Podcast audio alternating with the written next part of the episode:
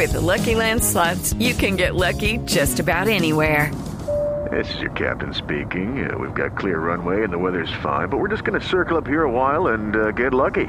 No, no, nothing like that. It's just these cash prizes add up quick. So I suggest you sit back, keep your tray table upright, and start getting lucky. Play for free at LuckyLandSlots.com. Are you feeling lucky? No purchase necessary. Void where prohibited by law. 18 plus terms and conditions apply. See website for details. Voces y sonidos de Colombia y el mundo en Blue Radio y BlueRadio.com, porque la verdad es de todos. 12 del día, dos minutos.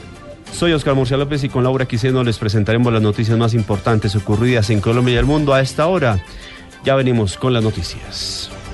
El líder del equipo negociador Humberto de la Calle, en diálogo con Sergio Jaramillo, alto comisionado para la paz en el AIG Festival de Cartagena, aseguró que el gobierno insiste en el plebiscito como forma de refrendación de los acuerdos y no en una Asamblea Nacional Constituyente. Nosotros no somos partidarios de la constituyente, voy a tratar de abreviar y dejar los tecnicismos jurídicos para que nos entendamos. Primero porque ese no es un mecanismo de refrendación, hombre. Si uno tiene un acuerdo no puede abrir una discusión, es como la segunda instancia de las conversaciones. Ese es un enorme error para los colombianos y para las propias FARC. Si estamos logrando un acuerdo no tiene sentido que volvamos a empezar a discutir para refrendar lo acordado. Y ese es, creo yo, el argumento esencial. Segundo, de los posibles métodos constitucionales para refrendar, si ese lo fuera, que no lo es, es el más dispendioso. Asimismo, el líder del equipo negociador se refirió al tema de seguridad en el posconflicto y afirmó que el general Naranjo y Mora trabajan en una estrategia de control territorial para que los vacíos del retiro de la guerrilla no sean copados por bandas criminales. Cuando hablamos de garantías, el general Naranjo y el general Mora eh, están trabajando en un esquema de garantías que es de doble vía y que uno de sus elementos es una estrategia de control territorial que impida que los vacíos del retiro de la guerrilla sean copados por actividades ilegales, BACRIM, crimen organizado. Son garantías para quienes dejen las armas, pero garantías también lo repito, para la sociedad, para que no haya armas y urnas y para un enorme esfuerzo destinado a combatir el crimen organizado. Yo creo que ese es el capítulo que sigue. Por eso hablamos de paz con seguridad. Paz con seguridad. Estamos trabajando en un plan para impedir ese transvasamiento de grupos ilegales, un plan que implica combatir el crimen organizado, como de hecho ya ha, tenido éxito el presidente Santos en esta tarea. Y dentro de la programación de la Festival, pues también se habla de, Paz, la enviada especial de Blue Radio a la ciudad de Cartagena. María Clara Gracia.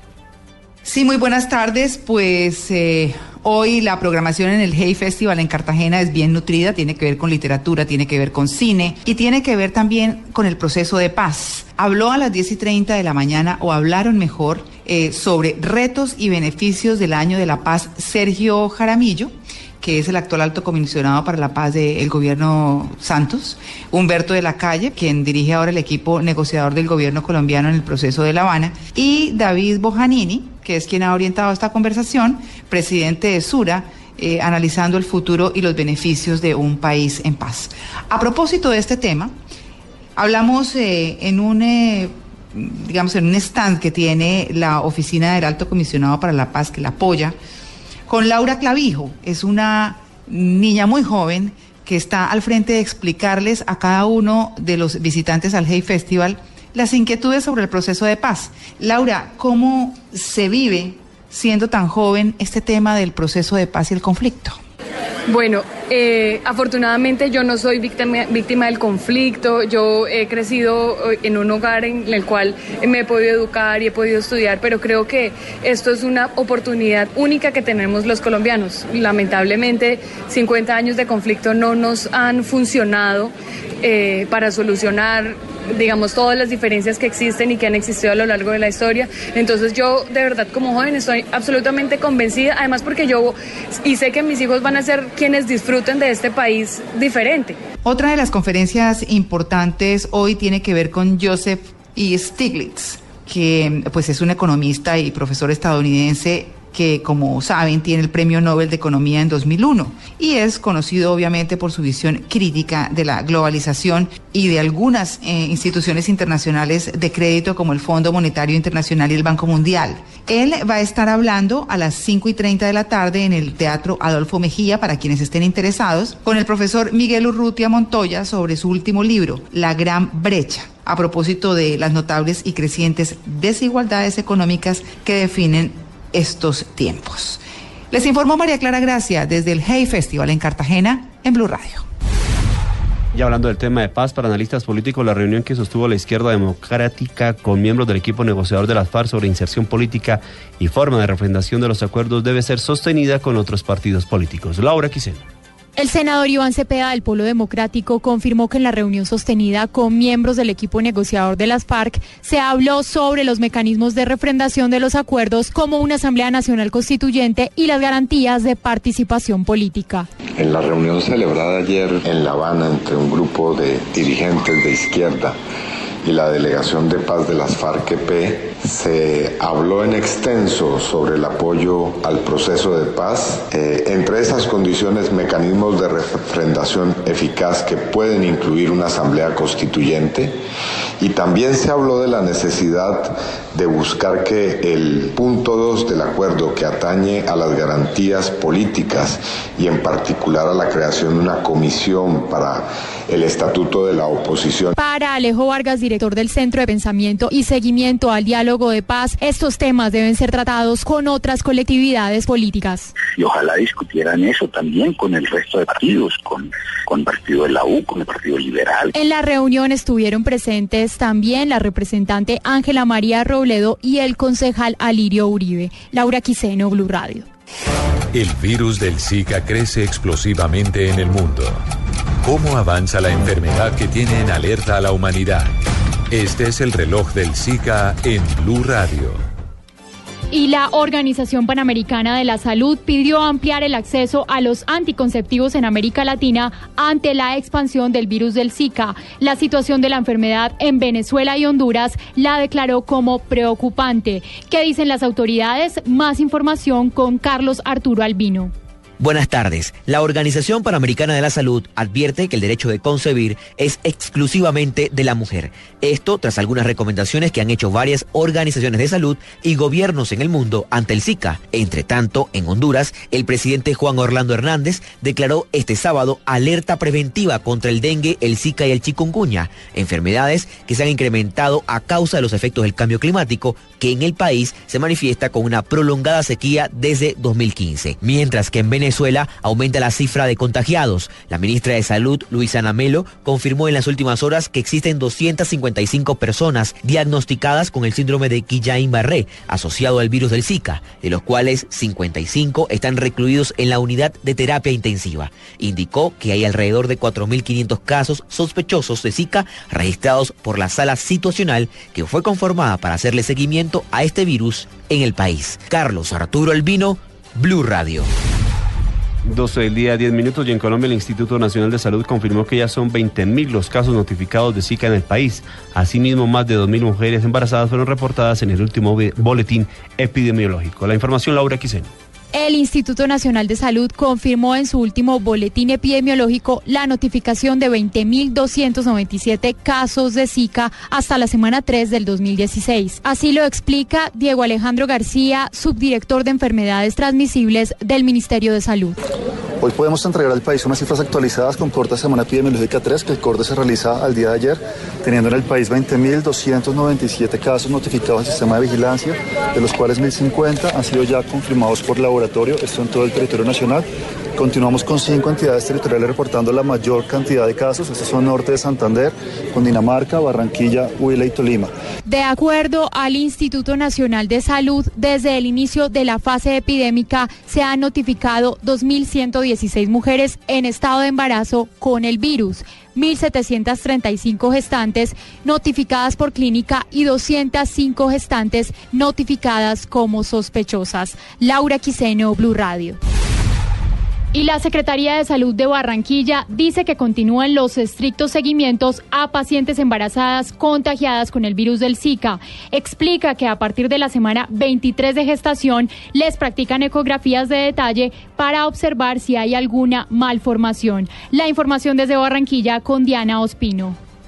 Alma Solano, secretaria de Salud Distrital, informó que solo hasta la semana 23 de gestación practican a las mujeres embarazadas contagiadas con Zika una ecografía que les permita observar cualquier tipo de malformación en el feto. Hasta el momento no se han detectado en Barranquilla casos de este tipo. En las pacientes embarazadas, pues le estamos haciendo su ecografía inicial y le corresponde ya una ecografía posterior después de la semana 23, que es cuando vamos a identificar cualquier tipo de malformación que pueda presentarse. Estamos haciendo la observación de cada una de ellas para las que vayan cumpliendo la semana y las direccionando a esa ecografía, que es una ecografía de detalle anatómico. Igualmente informó que hacen estricto seguimiento a los pacientes con Guillain-Barré y que tienen antecedentes de Zika, de quienes dijo que de los 15 casos que hay en la ciudad han ido evolucionando de manera satisfactoria. En Barranquilla, Diana Ospino, Blue Radio.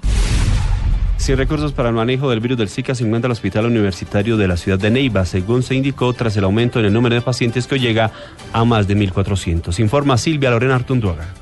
Preocupación en el hospital de Neiva, principal centro de atención del Huila, porque tras el aumento de pacientes con Zika, que hoy asciende a 1.476, ya no se cuenta con ampollas de inmunoglobina para atender casos graves de contagio del virus. Luis Arturo Rojas, director científico del hospital. En este momento no hay en el hospital, por lo menos no tenemos inmunoglobina para el tratamiento. Somos como la cuarta, quinta departamento realmente en secuencia de incidencia y es una epidemia en todo el país. Ante esta situación, la Secretaría de Salud del Huila indicó a Blue Radio que ya se están adelantando las gestiones para que el gobierno nacional destine los recursos necesarios para atender la enfermedad que tiene en emergencia epidemiológica el departamento. Paola Montero, secretaria de Salud. Nosotros en eso pues ya hemos solicitado al Ministerio de Salud todo el acompañamiento. Necesitamos precisamente el apoyo técnico, científico, el apoyo con insumos, con medicamentos que se requieran y eso pues es a través de recursos. Según se indicó, la inmunoglobina humana es un medicamento necesario para adelantar el tratamiento establecido para dicha enfermedad epidémica. Desde Neiva, Silvia Lorena Artunduaga, Blue Radio.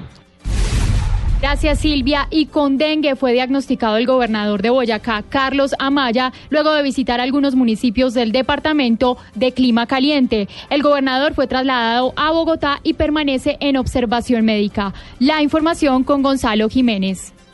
El gobernador de Boyacá, luego de asistir a un consejo de gobierno en el municipio de Puerto Boyacá, presentó fiebre y decaimiento. Ya en las últimas horas, los médicos informaron que el gobernador tiene dengue. De inmediato, el doctor Carlos Amaya le fue cancelada su agenda por tres días. Carlos Amaya permanece en observación médica en Bogotá hasta que los médicos den un reporte favorable de su salud. En Tunja, Gonzalo Jiménez, Blue Radio. Gracias, eh, Gonzalo. Y el ministro de Salud, Alejandro Gaviria, denunció que están siendo retirados muchos gerentes que han tenido buena gestión en los hospitales públicos. En, en conversación con Blue Radio, el funcionario dijo que tiene conocimiento de 15 casos, pero teme que podrían ser más. Los detalles con Carlos Arturo Albino a pesar de que no quiso hacer referencia a municipios ni departamentos donde se han presentado estos casos. El ministro de Salud, Alejandro Gaviria, en conversación con Blue Radio, dijo que en el marco del respeto de la autonomía pidió responsabilidad a los alcaldes y gobernadores a la hora de designar los gerentes de los hospitales públicos del país. La clave está en la gerencia pública, en el papel de los gerentes. Y estamos en este momento en una coyuntura crucial porque los alcaldes y gobernadores pueden reelegir a los buenos gerentes. Y yo estoy empezando en los últimos días, en los últimos días muchas historias de buenos gerentes, gente, gerentes que sacaron adelante sus instituciones, que están siendo retirados sin ninguna razón por la Junta Directiva. Aproximadamente referentes a unos 10, 15 hospitales públicos, pero creo que pueden ser mucho más. El ministro colocó algunos ejemplos que a su criterio hay buena gestión. Uno encuentra en el departamento de Nariño, por ejemplo, el Hospital Departamental de Nariño, el Hospital San José de Popayán, el Hospital San Jorge de Ruizaral, el Hospital de Lorí. No estoy diciendo que en todos estos casos los gerentes vayan a ser retirados, pero estos son buenos ejemplos de administración pública y yo creo que en esos casos, esperaría yo, debería haber continuidad. El ministro de Salud aseguró que estos casos se han presentado en los últimos cuatro días. Carlos Arturo Albino, Blue Radio. La policía confirmó que en Antioquia no existen las casas de pique y aseguró que no se han registrado desmembramientos en los últimos años, aparte de los siete casos reconocidos por autoridades de Medellín. La información con Cristina Monsalve. El comandante de la Policía de Antioquia, coronel Wilson Pardo, aseguró que los 24 casos de desmembramiento mencionados en el informe de la ONG Human Rights Watch, de los cuales siete tuvieron lugar en Medellín, según las autoridades, no se registraron en los municipios del departamento, donde tampoco se tiene reporte de las denominadas casas de pique. No hay el primer caso que nosotros podamos determinar eso aquí en el departamento. Nosotros en nuestro análisis de investigación criminal no hemos eh, detectado algunos de estos casos. Normal Normalmente esas actividades se hacían en, en, el Valle del Cauca, especialmente en Buenaventura, pero aquí los delincuentes de cada uno de estos municipios no utilizan esos métodos. Pese a que organizaciones de derechos humanos han señalado que en el Valle de Aburrá hay casas de pique, las autoridades aseguran que no tienen registro de que existan este tipo de lugares en Antioquia. En Medellín, Cristina Monsalve, Blue Radio. y se mantiene la alerta roja por los incendios forestales en el departamento de Santander. El 99% de los municipios de esa región del país están afectados por los incendios. La información con Javier Rodríguez. Como consecuencia de las altas temperaturas y la sequía, 85 de los 87 municipios de Santander fueron declarados en alerta roja por incendios forestales, informó Ramón Ramírez, director de la unidad de riesgo de este departamento. En lo corrido del año ya se han presentado incendios forestales. Tenemos una alerta roja, no solamente de amenazas, sino ya de la presencia de incendios forestales que han arrasado eh, en muchos municipios, eh, ocasionando un daño en infraestructura, un daño en lo ambiental y un daño obviamente también en el recurso eh, que garantiza garantiza el, el, suministro del agua a cada uno de los municipios. Actualmente el departamento de Santander está también bajo declaratoria alerta roja por falta de agua en varios municipios de esta región del país. En Bucaramanga, Javier Rodríguez, Blue Radio.